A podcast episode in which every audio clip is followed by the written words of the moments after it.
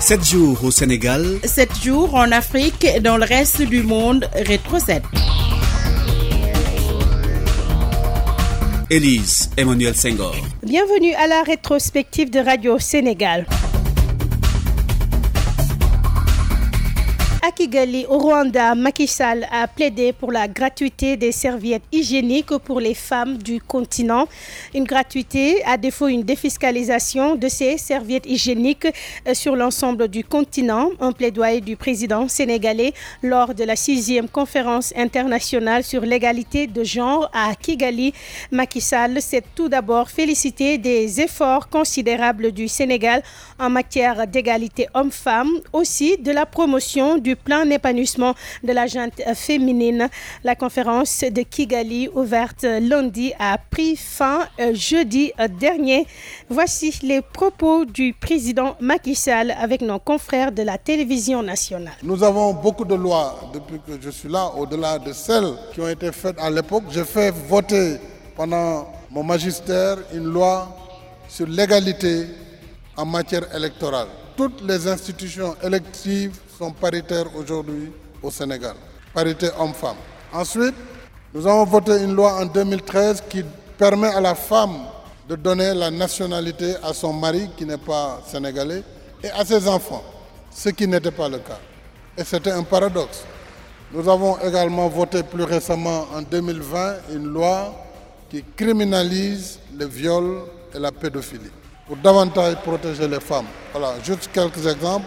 Et sur l'autonomisation, sur les politiques publiques, nous mettons en moyenne dans le budget 100 millions de dollars sur les financements directs, compte non tenu de toutes les politiques de promotion, notamment en matière de santé, pour les gratuités sur la césarienne, les gratuités sur le traitement des cancers féminins et bien sûr d'autres politiques qui sont réservées aux femmes. Et pour terminer, je souhaiterais lancer un défi, un challenge au président Kagame pour qu'ensemble, nous travaillions à l'échelle de l'Afrique pour que les serviettes hygiéniques soient, sinon gratuites, du moins qu'elles soient défiscalisées, défiscalisées de façon à les rendre accessibles à toutes les filles et à toutes les femmes du continent et peut-être du monde. Rétro 7. Et l'Assemblée nationale était en session extraordinaire jeudi dernier.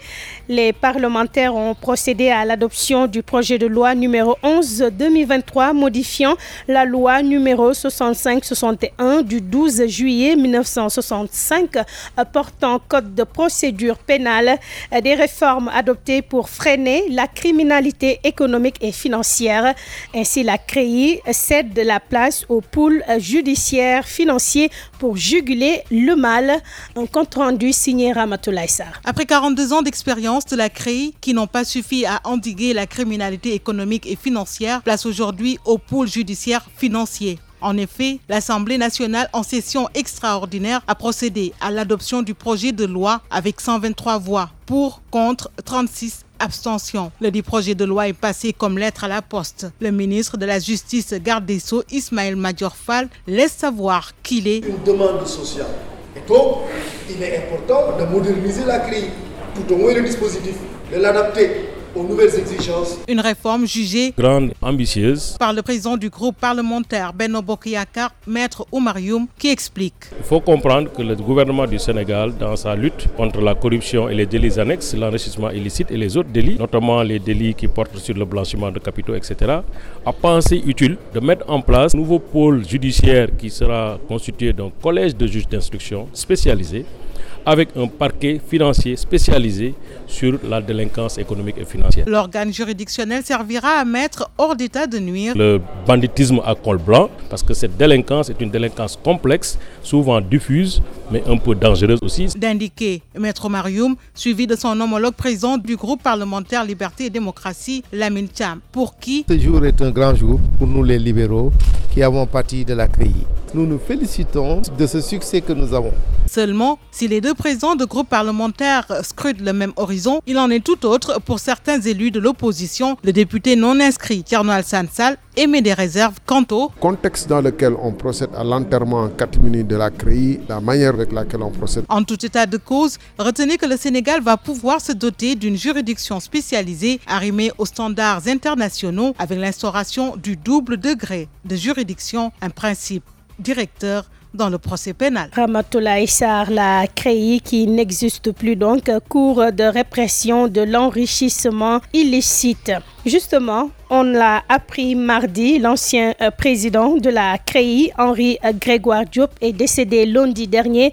Le juge Diop a été également euh, président de la Cour d'appel de Kaolac et premier président de la Cour d'appel de Thiès. Henri Grégoire Diop avait présidé la CREI, laquelle avait condamné en 2015 Karim Wad à 6 ans de prison ferme et 138 milliards de francs CFA d'amende pour enrichissement illicite. Nous restons toujours à l'hémicycle. Les parlementaires ont adopté le même jeudi le projet de loi modifiant l'article 29 de la Constitution et désormais le parrainage citoyen s'est élargi aux élus. Le parrainage optionnel a donc été euh, voté. Dans Rétro 7, euh, ce drame à Touba Trois morts et deux blessés, c'est le triste bilan de l'effondrement d'un mur survenu mardi dernier dans la cité Mouride. Une tragédie qui repose la problématique du non-respect des normes de construction dans la capitale du mouridisme, Abdoulaye Ban. L'émotion est vive au quartier Taliboubès de Touba. Le drame en dit long. Une dalle s'est effondrée juste après la fine pluie. Trois morts sur le coup et deux blessés évacués à l'hôpital. Sur place, certaines dames, le cœur meurtri, மெப்ப சிறுத்தினி Soirée macabre en l'absence du maître des lieux pour la famille Diop. En prenant tranquillement son dîner ce mardi, elle était à mille lieues d'imaginer que trois des siens allaient périr à la minute qui suit et d'une manière aussi tragique. Parents, voisins, mais aussi de simples curieux se sont attardés sur les lieux jusque tard dans la nuit, tous devant le portail fermé, dit-on, par les sapeurs-pompiers. À chacun son commentaire.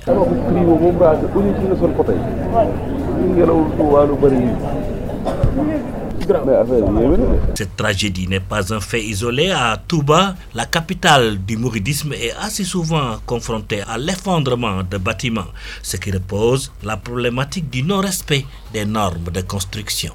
Abdoulaye Ban, Touba, RTS.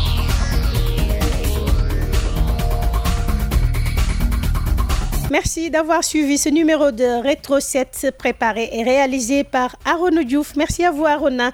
Merci également à l'équipe digitale qui nous accompagne, Mamadou Diagne et tous ses collaborateurs. Cet épisode est disponible sur toutes les plateformes digitales de la RTS à la coordination Ibrahim Assadi Demba Malik Mbouch. Rendez-vous est pris dimanche prochain.